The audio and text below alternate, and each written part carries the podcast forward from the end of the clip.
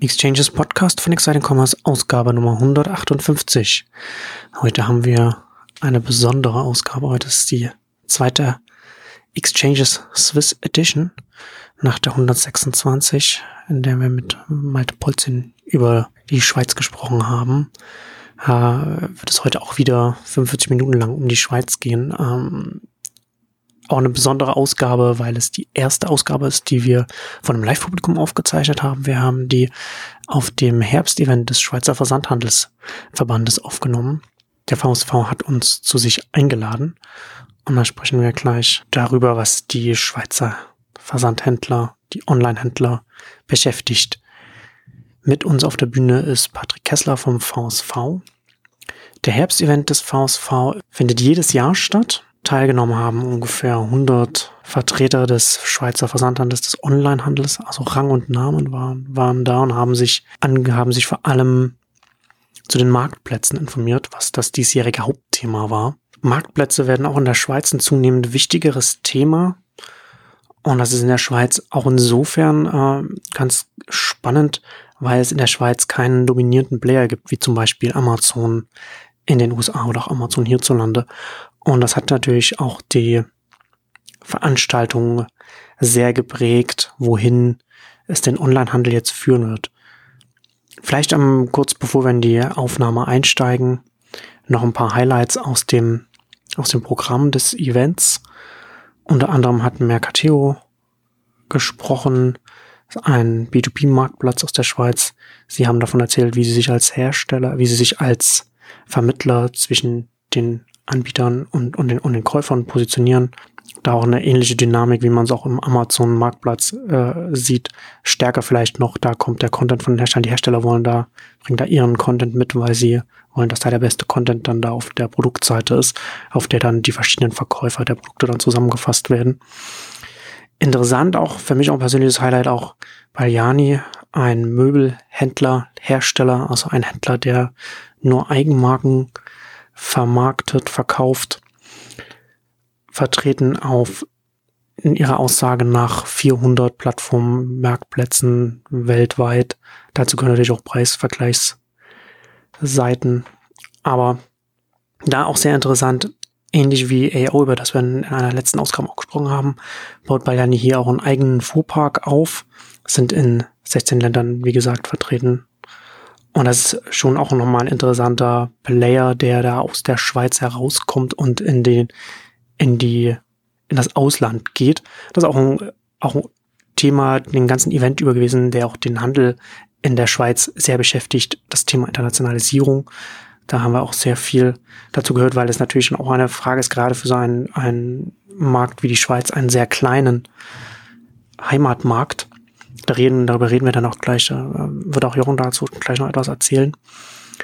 Da stellt sich für die Händler auch die Frage, was kann ich überhaupt in meinem Heimatmarkt machen, was, ma was mache ich, wann gehe ich, inwiefern kann ich ins Ausland gehen und vor allem auch die Frage natürlich auch, welche Player, welche Händler können von außen oder wollen auch auf den, auf den Schweizer Markt kommen, weil er natürlich dann auch ein sehr attraktives Zielpublikum hat. Also Zalando zum Beispiel ist ja auch jetzt äh, nach in die Schweiz gekommen. Ein weiteres Highlight aus dem Programm war natürlich auch ähm, dann Sirup, der neue Marktplatz, der mit sehr, sehr viel Werbemitteln in den Schweizer Markt reingedrückt wird.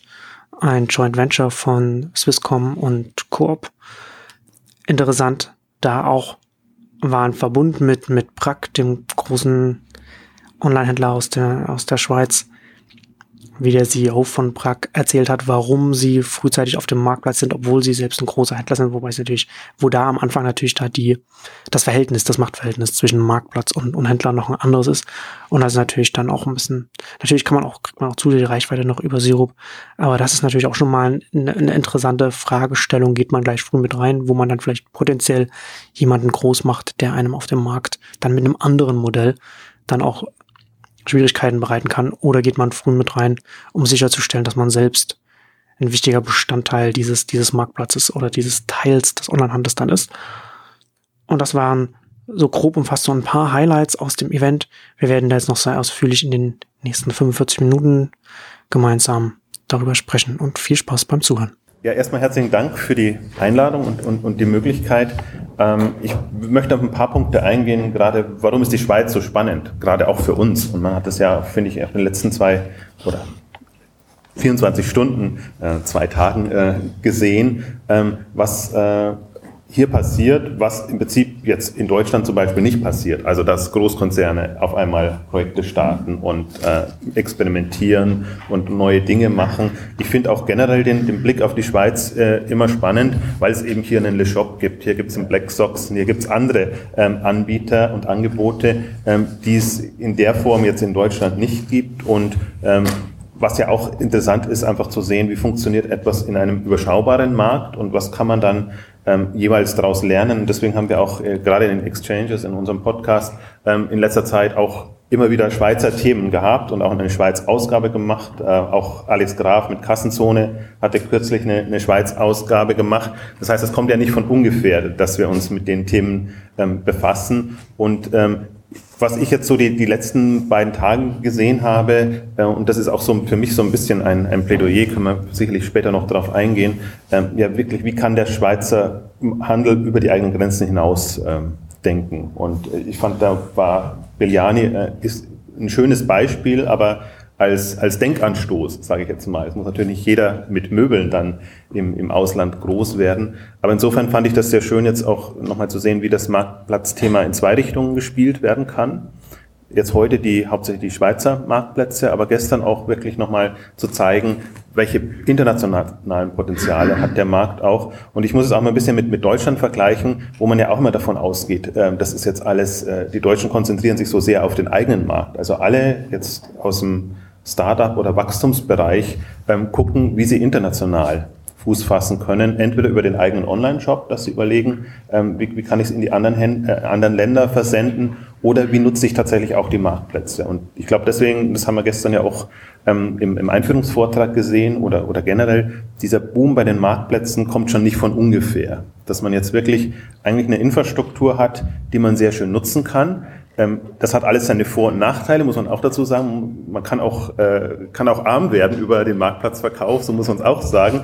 Aber wenn man sich damit befasst und einfach auch sieht, und ich glaube, das, das kam auch bei, bei, bei Belliani ganz gut raus, wie unterschiedlich auch die, die Länder ticken, also welche unterschiedlichen Marktplätze es gibt. Und, ähm, oder du hast es Plattformen ähm, genannt. Und da ist ja nicht nur Marktplatz gedacht. Und das ist eben nicht nur Amazon jetzt überall, sondern gerade wenn man in Richtung Asien denkt, äh, sind einfach sehr viele andere Händler mit dabei. Also das sehe ich, das hat mir so gut gefallen jetzt auch in der Veranstaltung, dass es chancenorientiert gemacht wurde. Deswegen muss man nicht alles äh, nur positiv sehen, und, ähm, aber ich glaube, das, das ist auch gerade für ein Land wie die, wie die Schweiz äh, eigentlich eine, eine Riesenchance in dem Bereich. So viel jetzt mal zu kurz von meiner Seite für die Einführung. Wir würden dann schon gerne jetzt nochmal Revue passieren lassen, was die letzten äh, 24 Stunden ähm, passiert. Aber es waren ja doch sehr spannende Denkansätze, Impulse da. Aber vielleicht, Marcel, fängst du an. Also, und Marcel ist derjenige von uns, der jetzt, sage ich mal, der Web-Spezialist ist. Ähm, das heißt, der das immer sehr aus Online-Sicht und aus Technologie und Web-Geschäftsmodellen betrachtet. Also jetzt nicht der E-Commerce-Insider und gerade deshalb ist es eigentlich immer spannend, auch nochmal die ähm, Sicht zu sehen. Also was du, was waren ja. deine Eindrücke jetzt? Ja. Ähm, also vielleicht das Marktplatzthema, du hast es ja schon gesagt, äh, Boom. Und Sie haben es jetzt auf dem VSV Herbst-Event jetzt letztes Jahr schon gehabt, jetzt dieses Jahr als, als Schwerpunktthema. Und ich glaube, mal noch mal einen Schritt zurück zu machen, Marktplätze sind, sind ein Netzwerkthema. Das heißt also, wenn man sich Marktplätze anschaut, wenn ein Marktplatz erstmal anfängt, wenn er, wenn er, wenn er bei Null anfängt, ist er erstmal nichts wert. Ja, also man muss ja dann immer erstmal, man braucht die zwei Seiten, zweiseitiger Markt, also man braucht auf der einen Seite die Verkäufer, auf der anderen Seite die Käufer. Aber wenn man dann erst einmal, wenn man es geschafft hat, groß zu werden, oder man geschafft hat, einen großen Marktplatz zu etablieren, dann ist es sehr viel wert. Dann kann man eine sehr große Marktmacht aufbauen. Das haben wir jetzt ja hier auf dem Event auch schon ein bisschen äh, am, am ersten Tag gehört mit, mit Amazon, was was Amazon da aufgebaut hat, was da für eine eigene Dynamik auf dem Marktplatz entstanden ist, mit dem Fulfillment, mit Prime, was dann nochmal an Distribution nochmal reinkommt. Und ich glaube, da muss man äh, sich schon sehr genau überlegen, auch weil, weil vorhin auch die Frage auch zum Beispiel auch kam, wie viele Marktplätze zum Beispiel auch in, in, in der Schweiz. Es wird sehr wenige große, große Marktplätze geben, sehr viel weniger als, als es große Online-Händler gibt, weil das einfach, weil Netzwerkmärkte immer Märkte sind, die Zentralisierungstendenzen haben. Und da finde ich es dann schon auch interessant, gerade wenn man auf, auf so einen kleinen schweizerischen Markt schaut, wo man dann, wo jeder jeden kennt oder wo man zumindest das Gefühl hat, wenn man von außen drauf schaut, dass, dass, dass jeder jeden kennt, dass man da auch zum Teil auch äh, interessante Kooperation macht, oder früh auch zum Beispiel, also mit, mit Brack und Sirup, fand ich auch interessant. Also jetzt natürlich Brack ein sehr wichtiger Partner für Sirup, aber wenn Sirup in fünf Jahren, wenn sie erfolgreich sein werden, wenn sie groß sein werden, dann verändert sich natürlich das Machtverhältnis zwischen Marktplatz und Händler, der auf dem Marktplatz ist, enorm. Und das ist natürlich schon auch eine, eine Dynamik, die für Marktplätze grundsätzlich interessant ist. Und ich glaube auch für den Schweizer Markt, Jochen hat es ja schon gesagt, ist ja auch Internationalisierung oder beziehungsweise das Verhältnis zum Ausland, wie auch immer man es sagen will, auch durchaus wichtig, weil der Heimatmarkt verhältnismäßig klein ist, im Vergleich zum Beispiel auch schon zu den, zu den europäischen Nachbarn. Und, und das natürlich dann auch eine Auswirkung hat, das, das wissen Sie ja alle, was das, dass dann auch Online-Händler aus dem europäischen Ausland natürlich dann auch auf den schweizerischen Markt schauen, der sehr attraktive Preisniveaus hat. Und Märkte, dadurch, dass sie Zentralisierungstendenzen haben, natürlich international auch dazu führt, dass natürlich dann große Player entstehen. Ob das jetzt Amazon ist im europäischen Markt, Zalando, die, die jetzt auch sehr stark Richtung Marktplatz sich entwickeln. Das äh, wird ein Thema sein, das auf absehbare Zeit den schweizerischen Handel, Onlinehandel beschäftigen wird. Also was mich ja so ein bisschen wundert, ist, ähm, dass so viele neue Marktplätze entstehen. Also die Tendenz ist ja eigentlich jetzt so, wenn man sich jetzt in, in Deutschland umguckt oder, oder, generell, ist eine Öffnung. Plattformen entstehen. Also ein Zalando irgendwann entdeckt, dass äh, das Sortiment kann mit eigener Kraft nur bis zu einem gewissen Grad wachsen und dann öffnet man sich jetzt in dem nicht so wie in Amazon, dass das wirklich so offensichtlich ist. Wir nennen es auch nicht Marktplatz, jetzt fällt mir das Wort gerade nicht ein, wie die es nennen, nennen es auch nicht Vertriebspartner, aber äh, Partnerprogramm, glaube ich, nennen sie es, genau. Also, dass, dass Händler da ähm, einsteigen können. Ähm, das ist eigentlich eher die Tendenz. Deswegen habe mich fast so ein bisschen jetzt gewundert, ähm, Sirup und Brack, ähm, könnte man ja genauso gut die andere Frage stellen, warum öffnet sich denn Brack nicht und macht einen Marktplatz? Äh, also hat, hat man ja gesehen, in, in neue Kategorien rein, aber in einem eigenen Lager gemacht. Im Prinzip, das, die Sirup-Präsentation hätte man genauso gut auf Brack übertragen können und eigentlich alles, was ihr so macht, jetzt Fulfillment bei, bei Sirup oder so, hat man ja schön gesehen. Äh, Brack, das, das Riesenlager, sehr automatisiert. Fulfillment bei Brack. Im Prinzip das, was Galaxus ähm, jetzt wohl macht. Also und das ist, ja, das ist ja das, was man international beobachten kann. Also Amazon als Händler dann Marktplatz aufgemacht, Zalando jetzt als großer Händler Marktplatz. Das ist das, was ich auch am Anfang meinte. Ne? Also wenn man ein großer Online-Händler, der jetzt schon Reichweite hat bei den Endkunden, hat es natürlich sehr viel einfacher, einen Marktplatz aufzubauen, als wenn man bei Null anfängt. Da muss man dann unter anderem viel in Werbung stecken. Was mich auch irritiert hat, muss ich sagen. Also wenn ich, wenn ich sehe, wie viel, also einerseits freut es einen, wenn man sieht, dass die großen Unternehmen diese Dinge angehen und das sind die einzigen ja, wenn jetzt keine großen Kapitalgeber da sind, die diese Macht haben. Ähm, aber dass das wirklich eine, ein Kraftakt ist, äh, so einen neuen Marktplatz und Kaloka steht im Prinzip vor demselben Problem, auch in, in, in einer anderen Konstellation, ähm, im, im Markt zu etablieren. Und ich bin da insofern immer irritiert. Ähm, also ich, jetzt ist das alles sehr jung und da gebe ich immer allem noch, noch jede Chance und so, insofern ist auch Kritik immer so zu verstehen. Ähm, man muss es ausprobieren und muss es machen. Aber wenn man sich jetzt mal anguckt, wie ein, wie ein Zalando zum Beispiel groß geworden ist, jetzt nur als Beispiel, wie man mit enormen Werbedruck ähm, groß werden kann, dann war bei denen eigentlich immer die Devise, wir denken in Customer Lifetime Value, in Customer Acquisition Cost versus Customer Lifetime Value. Und eigentlich war deren Denke immer, wir wollen ähm, TV nutzen, haben aber gleichzeitig im Hinterkopf, äh, wie messen wir das und wie messen wir das gerade mit auch den anderen Werbemitteln, die wir haben, Display-Kampagnen und anderen, die haben ja auch extremen Druck gemacht.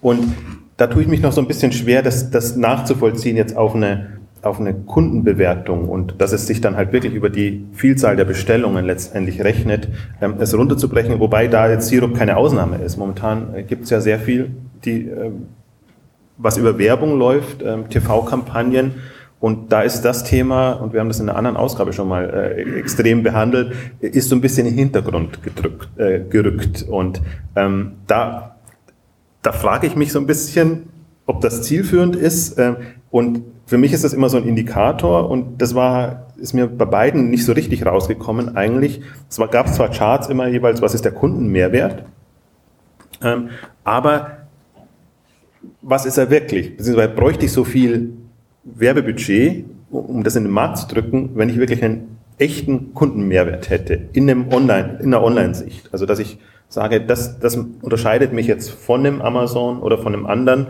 Angebot. Deshalb müssen die Kunden einfach bei mir kaufen, deswegen müssen sie lieben. Und ich finde, auch da, wir sind bekannt eher als Kritiker von lokalen Marktplätzen, ist, ist das, das Argument Kauf lokal ist ein sehr schönes dem Händler gegenüber, dass man sagt, ja, lass uns den stationären Handel retten oder helfen, in die, in die Online-Zukunft zu gehen, aber als Kundenmotivation ähm, wo es ja um Bequemlichkeit geht, um, um einfaches Einkaufen, schnelles Einkaufen. Die Faktoren spielen natürlich alle Rolle, klangen ja auch an, Same Day Delivery und was alles damit zusammenhängt.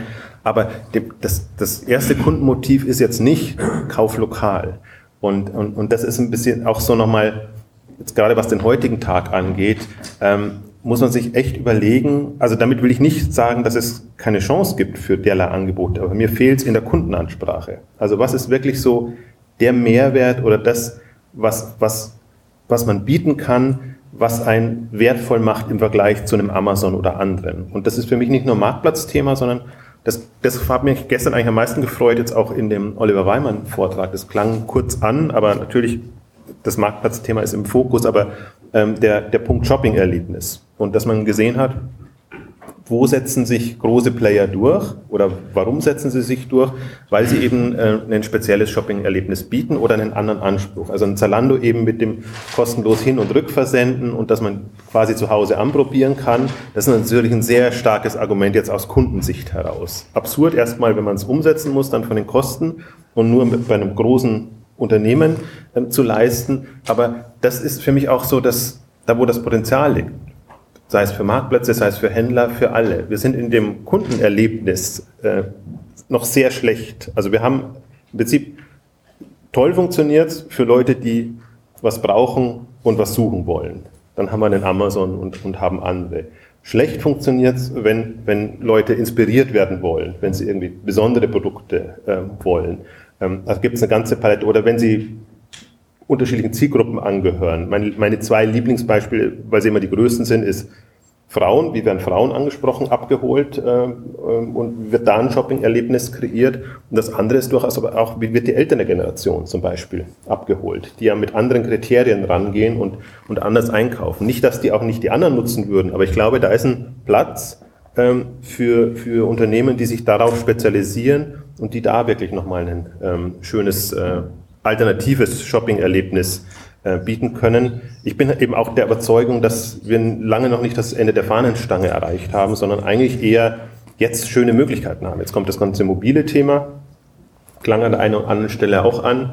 Ähm, jetzt, ich fand auch sehr schön jetzt nochmal dargestellt im Kaloka-Vortrag, also Chat ist jetzt gerade so ein Hype-Thema und, und künstliche Intelligenz damit zusammen. Aber warum nicht an pers persönliche Assistenten denken? Nicht überlegen, wie, wie kann ich dem Kunden das, das letztendlich vereinfachen? Also der Aspekt war mir zum Beispiel auch gar nicht so bewusst, dass ein Kaloka sich jetzt auch in der Richtung damit befasst. Aber das ging für mich so in eine richtige Richtung, dass ich sage, da ist eigentlich, da ist enormes Potenzial noch in dem Bereich. Also ich ich sehe das auch so. Ich äh, schaue das jetzt vielleicht aus einer Schweizer Perspektive noch äh, spezieller an und, und ich glaube, dass wir uns Händler vielleicht auch selber an der Nase nehmen müssen und diesen Formaten auch eine Chance geben müssen und dass diese Experimente äh, eigentlich unterstützen müssen. Äh, wir müssen da dabei sein, um zu lernen. Und wir haben so leider, leider ein bisschen diesen, ich sag mal, Selbstzerfleischungstrend, dass wir sagen, ja, wir suchen alles Negative, bevor wir äh, über das Positive anfangen nachzudenken.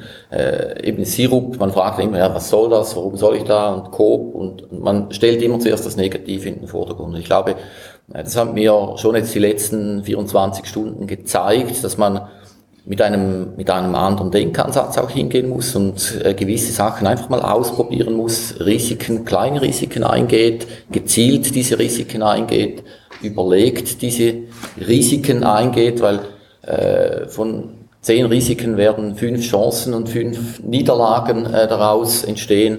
Und wenn man da nicht mitmacht, dann, dann ist man einfach weg. Und äh, eben gerade Sirup, das gesagt, das ist viel Geld, das ist der USP.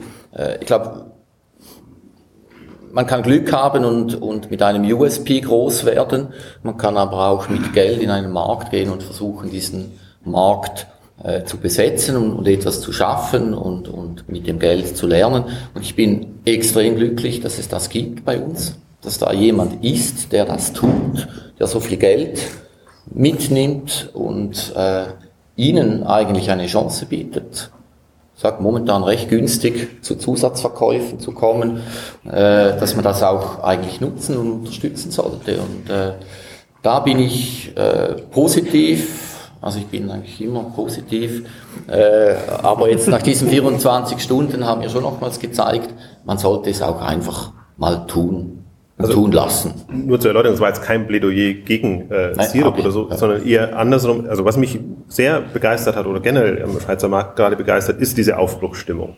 Und dass das eben experimentiert wird und Innovationen da sind. Und ich das, also Sirup ist, äh, hat, hat alle Chancen, weil ja die agile Herangehensweise, das heißt ja noch gar nicht, dass das das Ende der Fahnenstange ist oder was, was, was ihr oder das, das ultimative Modell ist, sondern das lässt sich drehen, da lässt sich gucken, wie man letztendlich weiterkommt. Und gerade weil, weil es so in dem Modus unterwegs ist, ähm, hat das große Chance. Und das ist ja auch bei Kaloka angeklungen. Also die Art und Weise, wie es angegangen wird, ist ja jetzt auch so nicht so wie früher am Reißbrett. Wir nehmen uns jetzt was vor und äh, das muss es dann werden. Und wenn es das genau das nicht ankommt, dann ist es halt wieder tot. Also ich finde, das sind alles Projekte und deswegen ist, glaube ich, auch Kaloka durchaus äh, symptomatisch, so muss man sagen, ähm, dass man da nochmal ein Jahr verlängert, weil man einfach sagt, okay, die Erkenntnisse haben wir jetzt, andere haben wir noch nicht, machen wir nochmal weiter. Und was dann letztendlich in einem Jahr passiert, ähm, sieht man dann. Und ich glaube, Sirup ähnlich, Sirup nicht nur aus einer Herangehensweise, also Konstellation, Herangehensweise, letztendlich auch Technologie, äh, sind alles so Themen, die da ähm, enorm spannend sind zu, zu verfolgen. Also deswegen, das möchte ich schon auch dazu sagen. Mir ging es jetzt nur auch nochmal darum, Markt und Marktpotenziale so ein bisschen rauszustreichen, weil ich eigentlich noch ein bisschen auch gerne dann auch auf Amazon und die Schwächen von Amazon zum Beispiel eingehen möchte. Ja, ähm, ich, also was ich vorhin schon sagte, also der, äh, Marktplätze werden weiterhin ein wichtiges und noch wichtigeres äh, Thema sein und die Zentralisierungs- Tendenzen werden dazu führen, dass es auch, glaube ich zumindest auch im schweizerischen Markt, da einen großen Generalisten geben und Generalisten sind dann äh, am Ende immer Marktplätze. Also Marktplätze ähm, werden ähm, auch auf die nächsten, nächsten Jahre einfach ein wichtiges, äh, wichtiges Thema bleiben, weil sie den, den, den Onlinehandel, glaube ich, sehr stark äh, verändern werden. Und ähm, auch im schweizerischen Markt, glaube ich, wird es einen, einen großen Generalisten geben, der, der dann mit 30, 40 Prozent dann einen großen Teil des, des Marktes ausmachen wird. Und da ist dann die Frage, wird es dann ein schweizerischer Anbieter wie Sirup sein oder wird es dann Amazon kommen, das dann hierher kommt? Und in dem Zusammenhang finde ich es auch interessant, weil letzten Endes, wenn wir, wenn wir jetzt sagen, wir sehen jetzt die Marktplätze hochkommen, aufsteigen und dann sehen wir jetzt natürlich dann auch eine Ausdifferenzierung, also nicht nur in den Märkten, sondern auch in der Herangehensweise. Das haben wir ja jetzt auch äh, mit, mit, mit Mercateo gesehen im, im B2B-Bereich, was sie machen und was was, äh, wie, wie unterschiedlich man dann auch die Vermittlerposition einnehmen kann. Und da finde ich es in dem Zusammenhang auch interessant, dass Sirup zumindest so ein äh, Fulfillment bei Sirup auch geplant hat, was, was Amazon auch macht, weil ich glaube, dass auch Marktplätze, je länger sie aktiv sind, äh, vertikal integrieren werden. Also zum Beispiel Logistik übernehmen werden, weil das zum Beispiel für kleinere Händler oder kleinere Seller einfach sehr attraktiv ist und auch für den Marktplatz attraktiv ist, was dann auch die User Experience angeht, das, also die, wie, das, wie das dann bei den Endkonsumenten dann dann die, die Erfahrungen sind. Und da ist es dann schon wichtig, so etwas dann auch aufzubauen. Also ich glaube halt, oder das vielleicht den anderen Aspekt nochmal zu betonen, ähm, der, der Schweizer Markt ist halt sehr offen oder sehr leicht äh, von, von außen zu bedienen und das ist ja das, der Eindruck, der jetzt so jetzt aus dem deutschen Markt oder wenn ich mit deutschen Händlern spreche, entsteht, äh, die sind ja teilweise überrascht, ähm, was da an Umsatz ähm, gemacht werden kann, wenn sie von außen reinkommen und haben sicherlich jetzt nicht immer die Schweiz an oberster Priorität, was jetzt so die internationalen Märkte angeht, weil es natürlich von der Bevölkerung äh, andere vermeintlich attraktivere gibt. Aber wenn man dann wirklich auch sieht, wie also muss man fast schon so sagen, das klingt dann immer erschreckend, aber wie leicht man sich tut, in bestimmten Kategorien Fuß zu fassen, dann glaube ich, ist, ist, das, ist da auch der Handlungsbedarf da, also der ja jetzt passiert. Und deswegen bin ich da sehr im Grunde erfreut, dass man da eine, eine fast nicht Gegenbewegung, weil es klingt so nach Abwehr, äh, hat, also eher, also sagen wir mal, alternative Strukturen aufbaut. Fand ich auch, fand ich auch sehr schön auf den Punkt gebracht, jetzt vorhin von, von Brack und, und, und Sirup zusammen, also dass man letztendlich selber im Land oder in, in dem überschaubaren Feld, dem man hat, äh, überlegt, wie kann man da gemeinsam einfach Strukturen schaffen. Ähm, aber der Punkt ist, die wettbewerbsfähig dann sind. Also, und ich weiß gar nicht, also natürlich, Amazon ist der große, scheint so der große Player zu sein, der es schwer macht, aber man darf die anderen Händler auch nicht unterschätzen. Ich bringe immer ganz gerne so in meinen Vorträgen jetzt äh, ein Chart rein, ähm, das verdeutlicht, ähm, wie groß Händler sind. Und es kam gestern ja nur in, auch in dem Eröffnungsvortrag nur Zalando zu Plus zum Beispiel vor. Zalando jetzt mit 3 Milliarden ähm, Euro Umsatz zu Plus äh, hat für dieses Jahr 900 geplant. Aber es gibt in der Region zwischen 100 und einer Milliarde Euro Umsatz unheimlich viele Anbieter jetzt. Also allein schon in Deutschland, aber eben auch nochmal dann europaweit. Ähm, und das sind natürlich auch sehr starke äh, Player. Also ich würde nicht immer nur auf Amazon gucken, ähm, sondern auch, auch das wahrnehmen. Jetzt kann man den Standpunkt vertreten, versuche ich gerade mein Gegenargument zu finden. Sie sind vielleicht dann schon zu groß, dass sie sagen, da würden wir jetzt noch in die Schweiz gehen. Also wo ich momentan das, das meiste Feedback bekomme, ist ähm, Händler, die so um die 10 Millionen, also die 10 Millionen Euro Umsatz ähm, überschritten haben jetzt in Deutschland, die dann überlegen, ich will noch wachsen. Also Marktplatzthema ist da auch eins, aber eben auch Internationalisierung und die dann eben feststellen, wo ich komme sehr schnell in der Schweiz auf meine 10, 15 Prozent von dem, von dem Gesamtumsatz, den ich, den ich machen kann. Das sind momentan aus meiner Sicht jetzt für, für den Schweizer Markt eher die gefährlichsten, weil die natürlich hier Fuß fassen und, und dann auf einmal eine, eine Marke haben. Und es muss deswegen nicht den Markt überrollen, wie Zalando das gemacht hat. Das ist ja eigentlich eher so wirklich die erstaunlichste Geschichte, wie, wie, wie das hier äh, Fuß gefasst hat.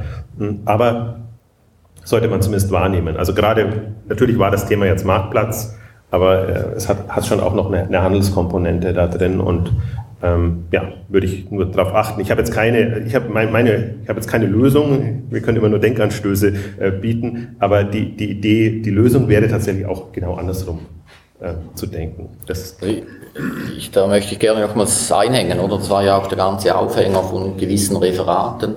Du sagst jetzt ja, die kommen gerne in die Schweiz, äh, weil es ein, ein attraktiver Markt ist, aber äh, eigentlich müssen wir Händler in der Schweiz eben die gleiche Perspektive auch endlich einnehmen können und sagen, ja, wir sind gute Händler und äh, da gibt es einen Markt, der ist zehnmal größer, wir haben das ganz andere Potenzial, äh, in, in, in die Breite zu gehen. Und äh, da appelliere ich auch wieder an das Selbstbewusstsein der Händler, dass man hier vielleicht auch mal das auf zu oberst auf die Prioritätenliste nehmen sollte und sich diese Gedanken äh, zu oberst machen müsste, wie gehe ich jetzt in diesen großen Markt rein, äh, Deutschland, Österreich.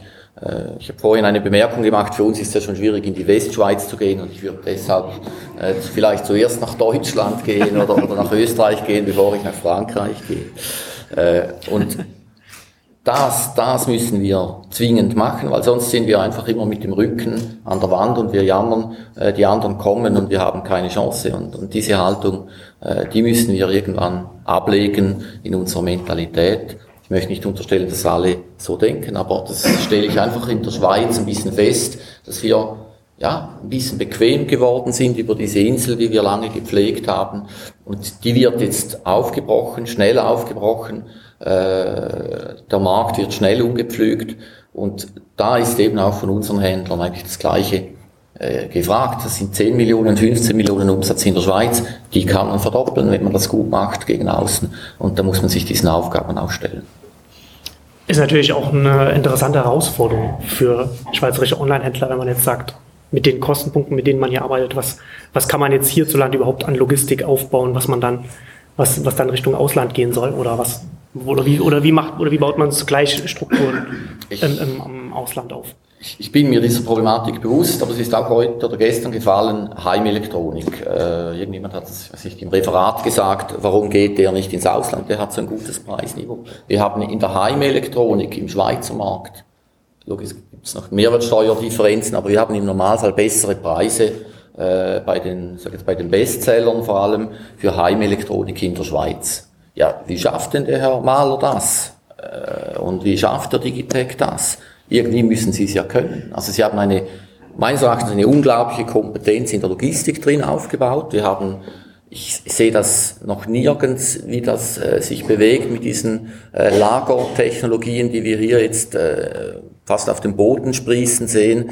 Äh, da werden Lösungen gefunden, die Logistik effizienter zu machen. Und ich glaube, das ist das A und O im Ganzen drin. Und ja, es kommt noch Marketing und so weiter dazu. Äh, aber von der Grundstruktur her, es ist möglich. Es ist auch möglich, das irgendwie in der Schweiz vorzubereiten. Ich glaube, Bellian ist auch ein Beispiel. Man muss da auch geschickt agieren. Und unsere Industrie, äh, die eine Exportindustrie ist, die macht eigentlich nichts anderes. Die hat ihre, ihres Brain, ihr Know-how hat sie hier sitzen und vielleicht noch ein wenig Forschung, Entwicklung. Aber was alles rundherum passiert, passiert dann auch an anderen Orten. Und ich glaube, diese Industrialisierung des Handels, die müsste man sich vielleicht auch mal so äh, anschauen und, und diese Chancen dann auch nutzen. Ich glaube aber gerade Beliani kann, kann ein sehr gutes Beispiel sein. Ich bin jedes Mal beeindruckt, wenn ich das sehe. Zum ersten Mal bei, bei, bei Thomas Lang auf der Commerce Connect äh, ähm, gesehen. Vorher war mir Beliani kein Begriff, aber wenn ich halt dann auch sehe, wie, wie ein Unternehmen jetzt, ich nenne es jetzt mal noch Startup, ich weiß nicht, ob, ob ihr euch selber noch als Startup bezeichnen würdet, seid jetzt äh, vergleichsweise lang im Markt, aber das ist halt auch von, von, von dem Anspruch und von der Qualität kann man auch international mithalten. Also wenn man jetzt mal durchanalysieren würde, äh, was braucht ein Startup, das nachhaltig arbeiten kann. Natürlich kann man jetzt sagen, ach, das ist aber enttäuschend, wenn von 200 Mitarbeitern nur 20 äh, tatsächlich in der, in der, Schweiz sind. Aber ich glaube, das, das ist nicht das, worauf es ankommt, sondern was man von, von, von Biliani dann tatsächlich auch lernen kann, ist wirklich, ähm, sich über, über eine Stärke heraus zu definieren und überlegen, wie kann ich Strukturen schaffen und wie kann ich auch an die Märkte rangehen, ähm, obwohl jetzt in dem Fall ich aus der Schweiz komme. Also mit, mit einem Lager in Polen dann tendenziell, mit, mit einer Infrastruktur, die man aufbaut, um eben speziell auf Marktplätzen präsent zu sein. Und ich glaube, das ist so die, ich, das, mich hat so ein bisschen irritiert. Ich würde es nicht aus einer Abwehr oder aus einer Notsituation heraus argumentieren, sondern ähm, der, der Markt bietet unheimliche viele Chancen überall. Also manche sind schwierig. Deutscher Markt ist halt sehr preisintensiv und auch die ganze Abmahngeschichte, da bin ich voll, voll dabei. Also ich kann niemandem empfehlen, jetzt äh, so äh, einfach mal schnell nach Deutschland äh, zu verschicken. Aber die, die Märkte sind noch jung, die Online-Märkte. Und, und das kann man nicht oft genug betonen. Und selbst wenn man jetzt das Gefühl hat, da ist ein dominierendes Amazon und da ist ein Zalando da, ähm, das wird noch sehr viel stärker äh, ähm, also die Dynamik ist ja anhaltend da. Wir haben die mobilen Themen, wir haben die nachwachsenden Generationen, die über, über mobile Anwendungen ähm, einkaufen. Ähm, das heißt, es ist im Grunde noch, das Spannende in der jetzigen Phase ist, wir haben jetzt mal die 10, 20 Jahre und äh, eine gewisse Erfahrung wurde gesammelt. Selbst die Infrastruktur ist noch nicht so weit, dass ich sagen würde, die ist schon so, dass es jetzt ideal für Onlinehandel wäre. Aber man hat jetzt zumindest so eine äh, eine Marktrelevanz, dass jetzt eigentlich Infrastrukturen entstehen, ähm, die man nutzen kann. Und ein Infrastrukturthema ist eben das Marktplatzthema, das andere ist das Logistikthema. Und wenn man gerade an, sich ansieht, was an, an internationalen Logistikstrukturen ähm, entsteht und wie jetzt langsam auch die regionalen, lokalen Player, also da, da zähle ich jetzt auch eine DHL in, in Deutschland dazu, ähm, sich öffnen oder ein Hermes in, in, in Deutschland und sicherlich auch, äh, auch, auch in der Schweiz, ähm, dass man einfach, es, ist ja nie ein Entfernungsthema, sondern es ist immer, ja, wie ist das Land strukturiert und wie ist der europäische Markt äh, sehr eigenartig strukturiert, so dass es eigentlich nicht immer darum geht, die schnellsten, das Paket dann tatsächlich auch zum schnellsten, auf dem schnellsten Weg zum Kunden zu bekommen. Ähm, da sind wir auch erst am Anfang. Also das, das bekommt man mit. Ähm, wahrscheinlich, wenn man mit Biliane spricht, ähm, mein, mein Beispiel ist immer AO.com ähm, aus, aus England heraus, die, die dort eigentlich weiße Ware und braune Ware äh, verschicken und die sich wirklich eine eigene Infrastruktur aufgebaut haben, mehr oder weniger aus der Not heraus, weil sie Lieferung am nächsten Tag oder in den Ballungszentren am selben Tag nur hinbekommen, wenn sie das eben mit eigenen mit einer eigenen Flotte und eigenem Team letztendlich bei den, äh, zu den Kunden bringen und dort aufstellen. Also da sehe ich auch, da wüsste ich jetzt nicht, warum jetzt Schweiz unbedingt benachteiligt wäre, weil es letztendlich darauf ankommt, wie, wie geschickt ist man und was überlegt man sich da. Und da ist das für mich ein Beispiel und leider fällt mir der, der Händler des Segel... Äh, Surfdeals.ch Surfdeal. Ähm, also auch das äh, war, war ein Beispiel, einfach wie man auch sieht, ja, auch schön erzählt natürlich auch nochmal, äh, was natürlich auch schief geht und, und, und wie es läuft. Natürlich sollte man die, die Fehler dann nicht in,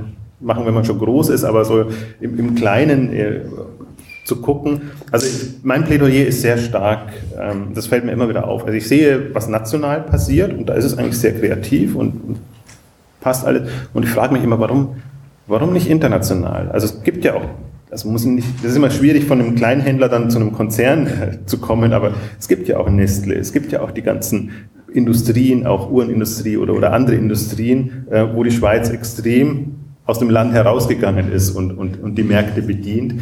Ähm, frage ich mich, warum passiert das nicht auf anderen Feldern und warum ähm, ist genau diese Online-Chance nicht ähm, so genutzt? Das würde dann auch wieder für, also die Beispiele, die du jetzt gebracht hast, das sind ja dann eher Hersteller, die Marken äh, besitzen oder geformt haben, die, die ein, eine Ausstrahlung haben. Und äh, die eigentlich in dieser ganzen Online-Marktplatzentwicklung eine extrem wichtige Rolle spielen werden, weil sie eben über Marke schon Ausstrahlung haben und die Verfügbarkeit äh, über diese Marktplätze gewährleistet wird und wir dann von eben D2C sprechen, äh, was nicht jedem Händler gefällt, weil eben der Hersteller, der Brand geht direkt zum Kunden. Äh, aber auch hier wieder, ich man muss es auch als Chance sehen. Also kann ich selber auch gewisse Themen entwickeln, Produkte nahe an die Herstellung gehen, an, an, an den Brand hingehen und sagen, ich kann diese Produkte äh, selber beeinflussen, selber besitzen und, und über diese Marktplätze eben hinaustragen. Und äh, da sehe ich schon auch die Chance Schweiz, Qualität, äh, Zuverlässigkeit und so weiter in den Produkten. Ich glaube, das hat in gewissen Märkten immer noch einen Stellenwert und da werden wir noch einige Entwicklungen sehen. Ob der Händler immer Freude dran hat, ist eine andere Frage. Äh, ist er dann noch Händler oder ist er dann eher Hersteller und Verkäufer? Äh, das wird die Zeit weisen. Ich glaube, dass es eine Extrementwicklung geben wird in diesem Bereich.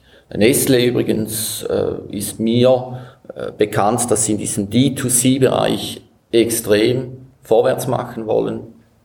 Das heißt Food, sie können den ganzen Tag mit Nestle überleben. Und wenn denen das gelingt und, und äh, sie direkt zum Kunden kommen über den Online-Handel und am Handel vorbei, dann wird das natürlich rütteln über längere Zeit. Und das ist jetzt ein Beispiel Food, aber das geht auch bei anderen Brands äh, möglicherweise so weiter ich glaube halt, also das ist für mich so ein, so ein Anliegen, jetzt die Rolle des Händlers unter dem Label läuft das bei mir immer. Also der Händler hat natürlich jetzt in den vergangenen Jahrzehnten eine Rolle gehabt und eine Rolle gefunden, ähm, aber er sitzt wirklich zwischen allen Stühlen und dann haben wir eben genau das Thema Marktplatz auf der einen Seite und was, was machen die Hersteller auf der anderen. Und die Hersteller machen es ja auch nicht unbedingt, weil sie es wollen, sondern zum Teil auch aus der Not heraus, weil sie sagen, die bestehenden Kanäle und, und, und Händlerbeziehungen funktionieren nicht mehr so und ich muss gucken, also ich werde ja mindestens mein Umsatzlevel auch erhalten und, und meine Marktanteile entsprechend ähm, ausweiten, ähm, wie komme ich da weiter und für die, deswegen ist das Marktplatzthema ja auch ein übergreifendes. Also nicht nur der Händler befasst sich mit Marktplätzen, sondern noch sehr viel intensiver der Hersteller. Und in Belliani würde ich ja fast schon sagen, das ist ja, ist ja für mich eigentlich seid ihr mehr Hersteller, ähm, also Hersteller, manchmal Hersteller mit Händlerkompetenz.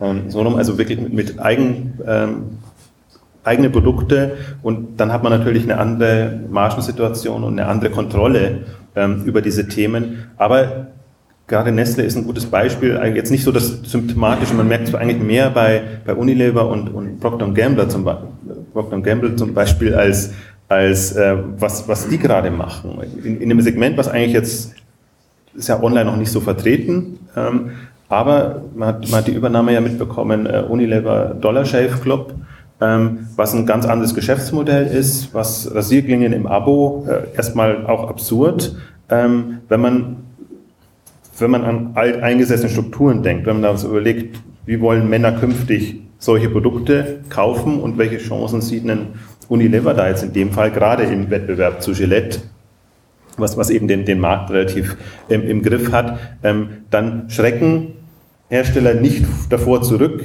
in diese Themen reinzugehen. Also auch die sind in der, in der Problematik, können sie, sollen sie es selber machen, klappt dann immer nicht so richtig, ähm, oder beteiligen sie sich dann eben an Unternehmen oder unterstützen sie auch ähm, Startups in dem Bereich. Und man hat momentan, sieht man, bei fast allen der, in dem, dem Segment der, der großen Konzerne haben alle ihre Startup-Initiativen, ihre, ihre Accelerator-Programme, Inkubator-Programme, sodass sie einfach ein besseres Gefühl dafür bekommen, was, was ist denn überhaupt möglich. Das, ist, das Interessante ist, wenn man sich mit den Bereichen unterhält, ist, dass das, das ist wirklich von großen Fragezeichen geprägt, weil, weil bei denen es einen kompletten Umbruch gibt. Also sie können jetzt auch nicht darauf bauen, kommen jetzt die, in der Schweiz gibt es ja relativ gut etabliert, aber die Online-Lebensmittelhändler und kommt Amazon Fresh und funktioniert Amazon Fresh jetzt genau so noch wie die bestehenden ähm, Supermarktanbieter oder ist nicht doch ein anderes Modell? Deswegen versuchen die jetzt so ein bisschen nach vorne zu preschen und sich ein besseres Bild zu machen, um dann eben auch wieder ähm, reagieren zu können. Und ich, das ist jetzt mal, ich bringe deshalb das als Beispiel, weil es so extrem ist, aber das habe hab ich bei allen Herstellern letztendlich und Vielleicht lass uns noch kurz ein bisschen auf Amazon eingehen, weil, weil das natürlich schon der, der prägende Player ist und ähm, auch Stefan hat es gestern angedeutet, die, die zwei Programme, die äh, Amazon letztendlich auch jetzt aus Herstellersicht vielleicht eher anbietet, ähm, das Seller-Programm und das Vendor-Programm. Und da gibt es ja auch äh, jegliche Form von Geschichten.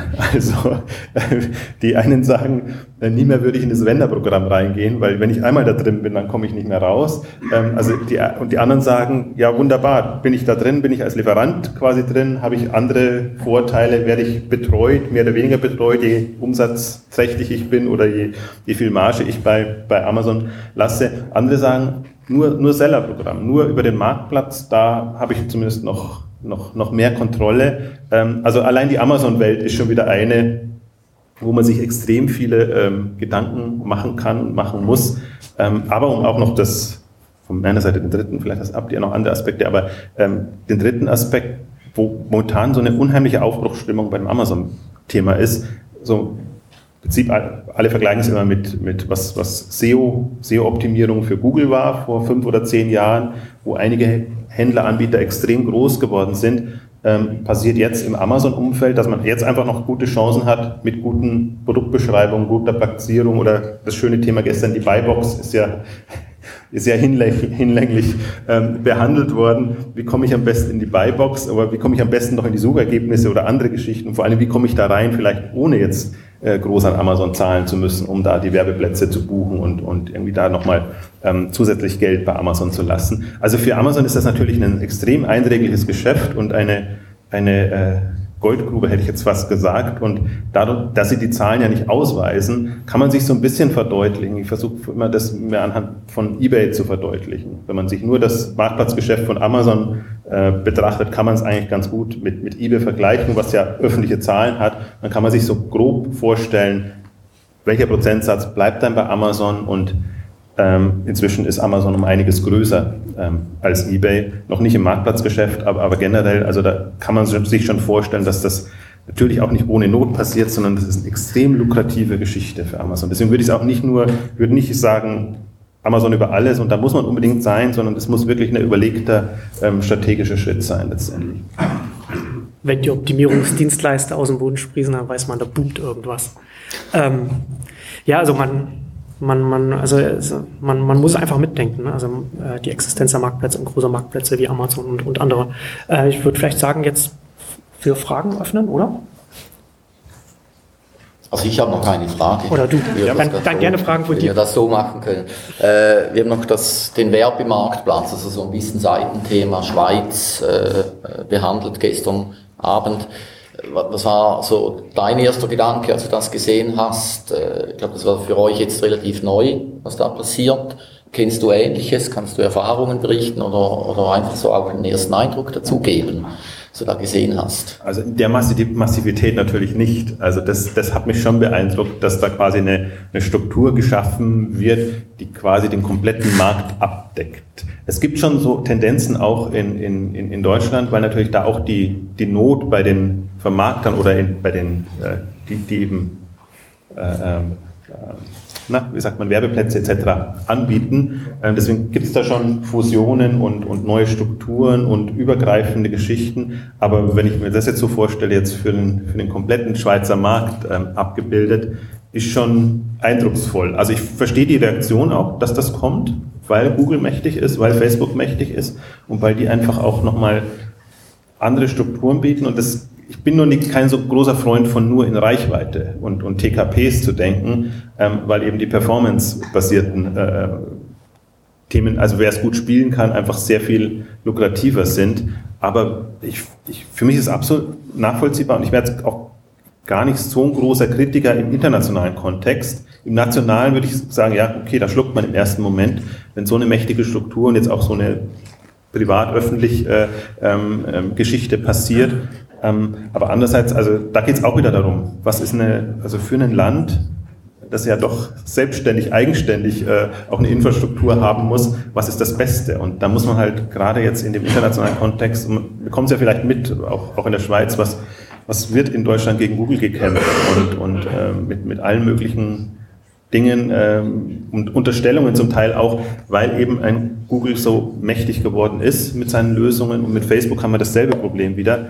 Und Facebook ist insofern fast aus meiner Sicht noch eine, größere Gefahr, weil auch das mobile Thema Facebook viel, viel besser ähm, spielt und, und sehr viel, was an mobiler Werbung momentan gebucht wird, letztendlich bei Facebook landet.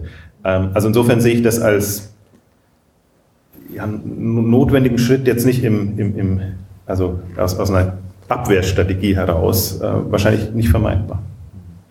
Also ich kann vielleicht noch erklären, warum mir das so wichtig war, dass wir das zeigen können. Ich habe ich erinnere mich immer an die guten alten Zeiten zurück, als der Versandhandel noch Versandhandel war und äh, keine Konkurrenz und man konnte mit Papier alles machen. Und dann hat man immer versucht, mit Fernsehen etwas zu erreichen und man hat es eigentlich nie geschafft. Das, hat, das ist immer verpufft bei uns. Äh, und äh, als ich dieses Konstrukt dann gesehen habe und was das alles für Möglichkeiten bietet, da war ich natürlich hin und weg, weil das ist wie vom Himmel gefallen für uns Online-Händler, was da jetzt passiert. Und es gibt, ich bin überzeugt, wenn das, äh, ich sage jetzt, diese politischen Geplänkel endlich vorbei wären, das sind Riesenchancen, die sich eröffnen für, für den Online-Händler, weil er schon viel agiler unterwegs ist in diesen Themen, das auch abholen kann. Und äh, ich, äh, man kann politisch äh, geteilter Meinung sein, aber auch hier, äh, ich denke, wir sollten die Experimente zulassen und, und lernen können mit solchen Themen, weil wenn wir es nicht tun, es tut jemand anderes sowieso auf der Welt und, und das sollten wir zulassen. Und ich auch wieder für mich jetzt eine Aufforderung, äh, probieren Sie das dann auch, auch mal aus und testen Sie. Ich glaube, er hat gestern klar und deutlich gesagt, dass das nicht nur für die Großen ist, sondern im Gegenteil halt auch ein, ein äh, kleinerer, mittlerer Händler äh, da ein, ein, ein Budget parkieren kann und, und äh, diese Werbung halt auf anderen Kanälen auch mal durchziehen kann, das er bislang eigentlich nicht konnte. Also ich wollte es nur jetzt mal aus struktureller Sicht betrachten, aber natürlich jetzt in, in konkreter Sicht, was Branding-Effekte angeht, und das ist ja auch, das spielt ja genau Sirup, äh, dass man guckt, wie, wie kann man eine neue Marke oder neues Konzept, neuen Ansatz irgendwie in die Leute, unter die Leute bekommen. Auch das muss man wieder in zweierlei Richtungen sehen. Einerseits die etablierten, andererseits welche Potenziale und Chancen sind für Newcomer, Aufsteiger ähm, dadurch möglich, weil also für mich ist spannender an, an dem ganzen Thema Online ist immer, was verändert sich strukturell? Welche neuen Strukturen habe ich? Und das wäre jetzt auf dem Werbevermarktungsbereich einfach eine neue Struktur, die entsteht und die, die dies gut spielen können und für die es halt eignet, wunderbar ist. Und das, das sehen wir auf allen Ebenen gerade. Und ich glaube, das, deswegen ist es auch so wichtig, jetzt nicht nur ja, nach, nach Erfolgsrezepten zu gucken und das muss ich tun, weil es die anderen auch machen, sondern tatsächlich nach, nach strukturellen Veränderungen zu schauen und zu gucken, ha, das ist wie gemacht für mich, das probiere ich aus. Das ist das Thema Internationalisierung als, als das eine Thema. Das wäre sicherlich auch sowas. Also deswegen glaube ich, diese Umwälzungen und dass wenn man in fünf Jahren oder zehn Jahren den Spaß mache ich mir immer zu gucken, was hat sich dann geändert und was war erwartbar und was war nicht erwartbar, dass, dass dann die Welt komplett anders aussieht. Also Deutschland ist ja das schöne Beispiel Zalando. Vor zehn Jahren gab es es noch nicht, vor fünf Jahren hätte es ihm niemand zugetraut und jetzt ist Zalando einfach ein Gesprächsthema, die jetzt auch ja letztendlich genau diese Karte ja gespielt haben, etwas über, über eine extreme Branding-Strategie bekannt zu machen. Gibt es Fragen? Anmer gerne Anmerkungen. Also wir sehen uns ja nicht als, als die, die jetzt ein Urteil abgeben wollen, sondern eher die äh, Impulse aufgreifen und dann uns versuchen, so eigene Gedanken zu machen.